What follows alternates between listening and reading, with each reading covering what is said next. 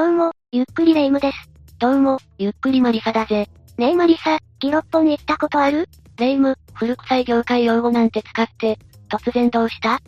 六本木がどうしたって？この前、初めてギロッポンのクラブへ行ったんだけど、もう楽しくて病みつきになりそうなの。どうでもよいけど、あんまり浮ついていない方がいいぜ。六本木に限らず、繁華街には悪い輩が虎視眈々と獲物を探しているからな。もう、水を差すようなこと、言わないでよ。来週にでもまた行こうと思っているんだから。いや、実際に六本木界隈を中心に、極めて卑劣な性犯罪を犯した事件があったから気をつけてほしいんだぜ。え？そんな事件があったの？詳しく聞きたいわ。よし、じゃあ今回の事件は、六本木ホステス殺人事件について紹介していくぜ。それでは、ゆっくりしていってね。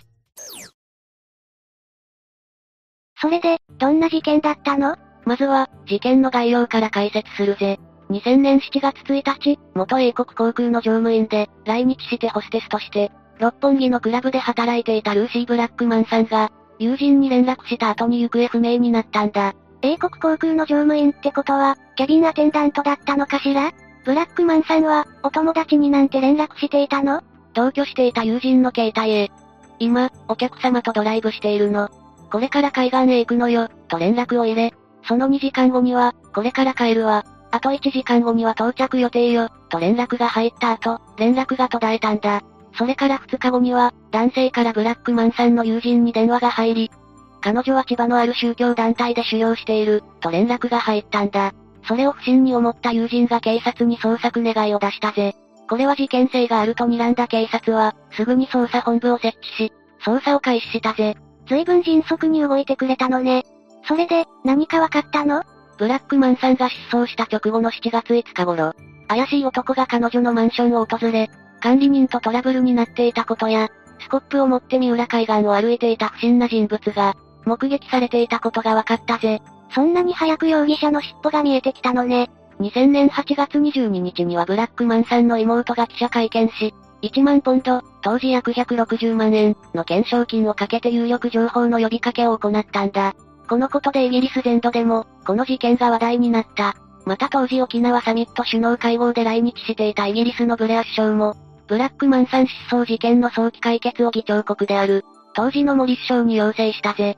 イギリスのご家族も気が気じゃないわよね。ブレア首相直々の要請じゃ、森さんも張り切って警察に申し付けたんじゃない？ああ、森首相の鶴の一声があったか否かはわからないが、捜査員も増員して、9月下旬には、警視庁刑事部捜査第一課と、麻布警察署がブラックマンさんが勤務していたクラブの常連客で、不動産管理会社社長の男をマークし始めたぜ。また、ブラックマンさんの周辺で新たに外国人女性二人が、行方不明になっていることも発覚したんだ。ますますその社長が怪しいわよね。2000年10月12日に別件のカナダ人女性の準強制わいせつ容疑で、その社長である被疑者が逮捕された。被疑者の名前は小原ジョージ。いわゆる別件逮捕というわけね。今度はカナダ人女性か。後日、神奈川県三浦市内の小原所有のマンションを家宅捜査し、小原のモーターボート付近の海岸などを警察が徹底的に捜索したんだ。何か見つかったの？自宅にはクロロホルムや睡眠薬などの薬物、電動の小切りやセメントが見つかったぜ。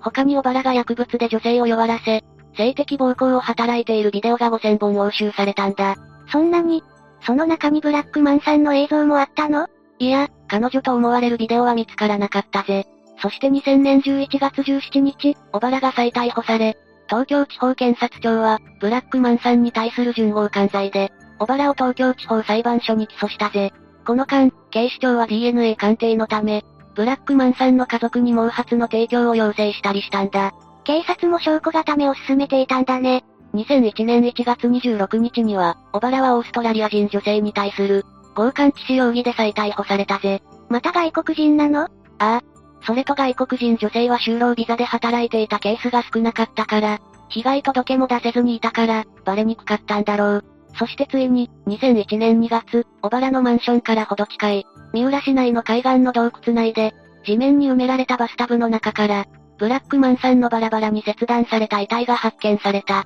なんてむごいことを、人間の所領じゃないわ。遺体はバラバラにされた上、セメントで固められていたんだ。遺体からは睡眠薬が検出されたんだけど、殺害からは8ヶ月も経っていて損傷が激しく、死因は特定されず、小原の DNA も検出されなかったぜ。小原は犯行を認めたの？いや、ブラックマンさんには死亡推定時刻の前に、自分のマンションであったことは認めたけれど、殺害に関しては認めず、無罪を主張したんだ。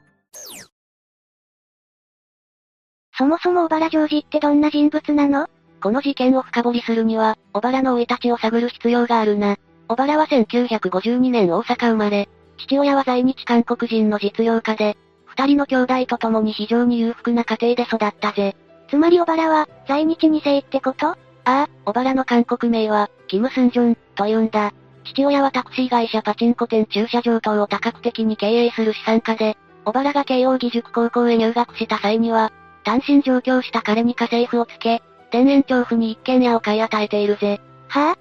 田園調布って、都内でも有数の高級住宅街じゃない。どんだけ大富豪なのよ。ああ、父親は在日朝鮮人の中でも、かなりの成功者と言えるだろうな。ただ、父親は小原が17歳の時に他界していて、その際、息子たちは莫大な財産を相続しているぜ。何不自由なく育ち、莫大な財産を手にした小原は、この高校の頃から1995年までの間に、多くの女性に性的暴行を犯していたんだ。このことは、押収した織原が記録していたノートに記載されていて、その数は実に209人に上るぜ。す、すごい人数ね。高校卒業後は駒沢大学に入学した後、3年間はアメリカやスウェーデンに海外留学をし、最終的には慶応義塾大学を卒業しているぜ。その留学で英語をマスターしたのかしら？それで大学卒業した後はどうしたの？小原は遺産を原資に、30代以降に事業で成功し、40億もの資産を築いたものの、1999年頃には事業で失敗した額の負債を抱えてしまうんだ。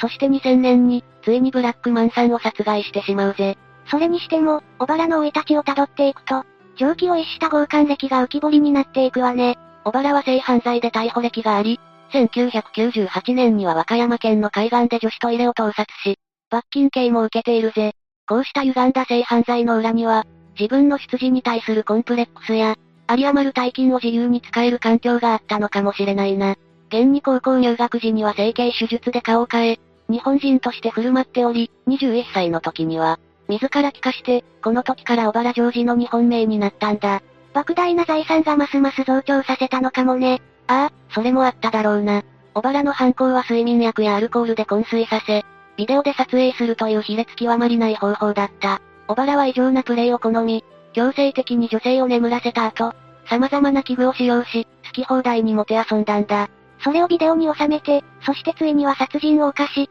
遺体をバラバラにしてしまう、まさに鬼畜そのものね。それで裁判はどうなったの？小原城にはブラックマンさんを含めた10人の女性に順合姦をし、そのうち2人の女性を死亡させたとして、東京地検から東京地裁に起訴されたぜ。10人女性はみんな外国人だったの？いや、10人のうち外国人は6人、日本人4人。死亡したのはブラックマンさんとオーストラリア人女性だ。審理は、2000年12月の初公判から2007年4月の判決まで、61回にも及んだんだ。そんなに長くかかったの？それで小原は犯行を認めたの？小原はブラックマンさんの他9人の事件に関しては、1人の致死罪を除いて概ね認めたぜ。だけど、ブラックマンさんの事件については、検察側が死亡したとする時間の直前に、自分のマンションの部屋でブラックマンさんと会ったことは認めたものの、裁判時には死亡していた知人が関与した可能性を示唆し、無罪を主張したんだ。死人に口なし。限りなく黒に近いグレーよね。この裁判ではいくつもの、状況証拠をどう評価するかにスポットが当てられたぜ。どんな状況証拠があったの？まずは、髪の毛などから、ブラックマンさんが小原のマンションにいたこと。そして、彼女が死亡したとされる時期の直後に、遺体の損壊域に使ったとみられる、電動の小切りセメントなどを購入していたこと、が挙げられるぜ。うーん、それだけじゃ証拠としては弱いわよね。さらに、小原のパソコン記録で、ブラックマンさんが死亡したとされる時期の直後に、インターネットで死体の処理方法が検索されていたこと、や、小原が起こした他9事件に、ブラックマンさん事件と類似点が多いこと、死亡したとされる時期の後にブラックマンさんの生存を偽装する電話を、彼女の友人にかけたのは小原である可能性が高いこと、なども状況証拠として挙げられたんだ。どれもこれも証拠としては決め手にかけるわね。直接証拠に乏しいこの事件に対しては、2006年9月に小原の無罪を訴える内容のホームページが、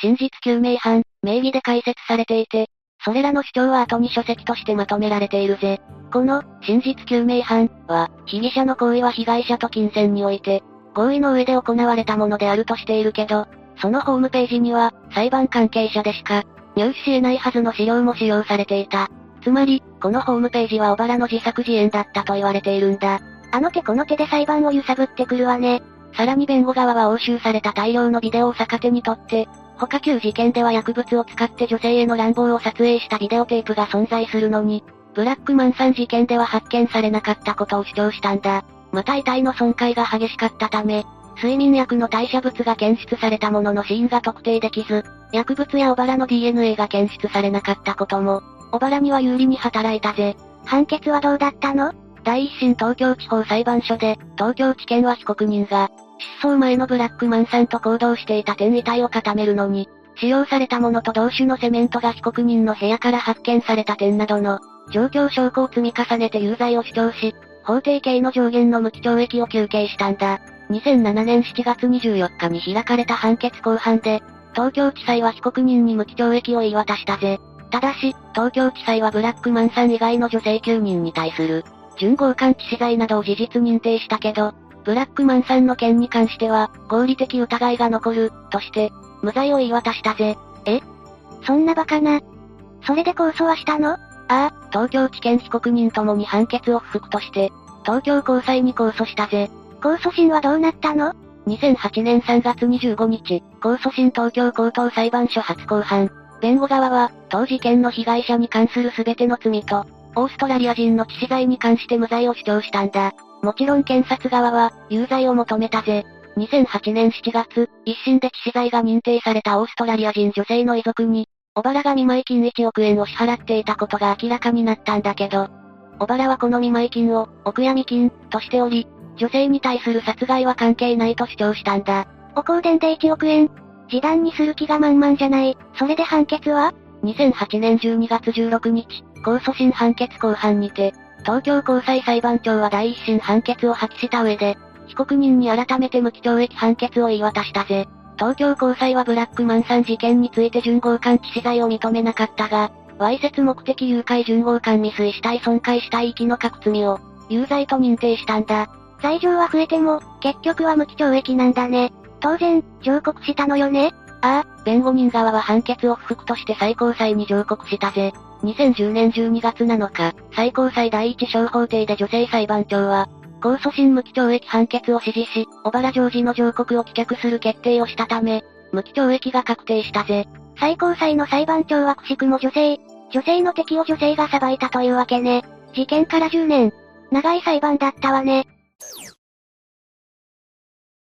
そういえば、小原の会社って、その後どうなったの？小原の事業は徐々に陰りが見え始め、1999年47歳の時には、自宅の一部や、複数の所有物件が差し押さえられたぜ。そして、後半中の2004年、238億円の負債を抱えて、小原の会社は倒産してしまったんだ。一時は40億円もの資産があったのに、転げ落ちるように凋落の一途をたどったのね。ただ、本人は莫大な負債を抱え込んだんだけど、一族は相変わらずの資産家だったから裁判を、優位に進めるため、金に糸目をつけず有能な弁護士を集めたんだ。地獄の沙汰も金次第ってわけね。この弁護団は、小原に不利な報道をした様々なメディアを、名誉毀損で訴えたり、例の小原用語のホームページを作成したりと、事件の裁判に揺さぶりをかけたんだ。裁判が長引いたのも、弁護団がこうして暗躍していたせいなのかもね。いずれにしても、小原は金にまみれた数奇な反省だったのかもな。巻き込まれてしまった多くの女性は気の毒としか言いようがないわ。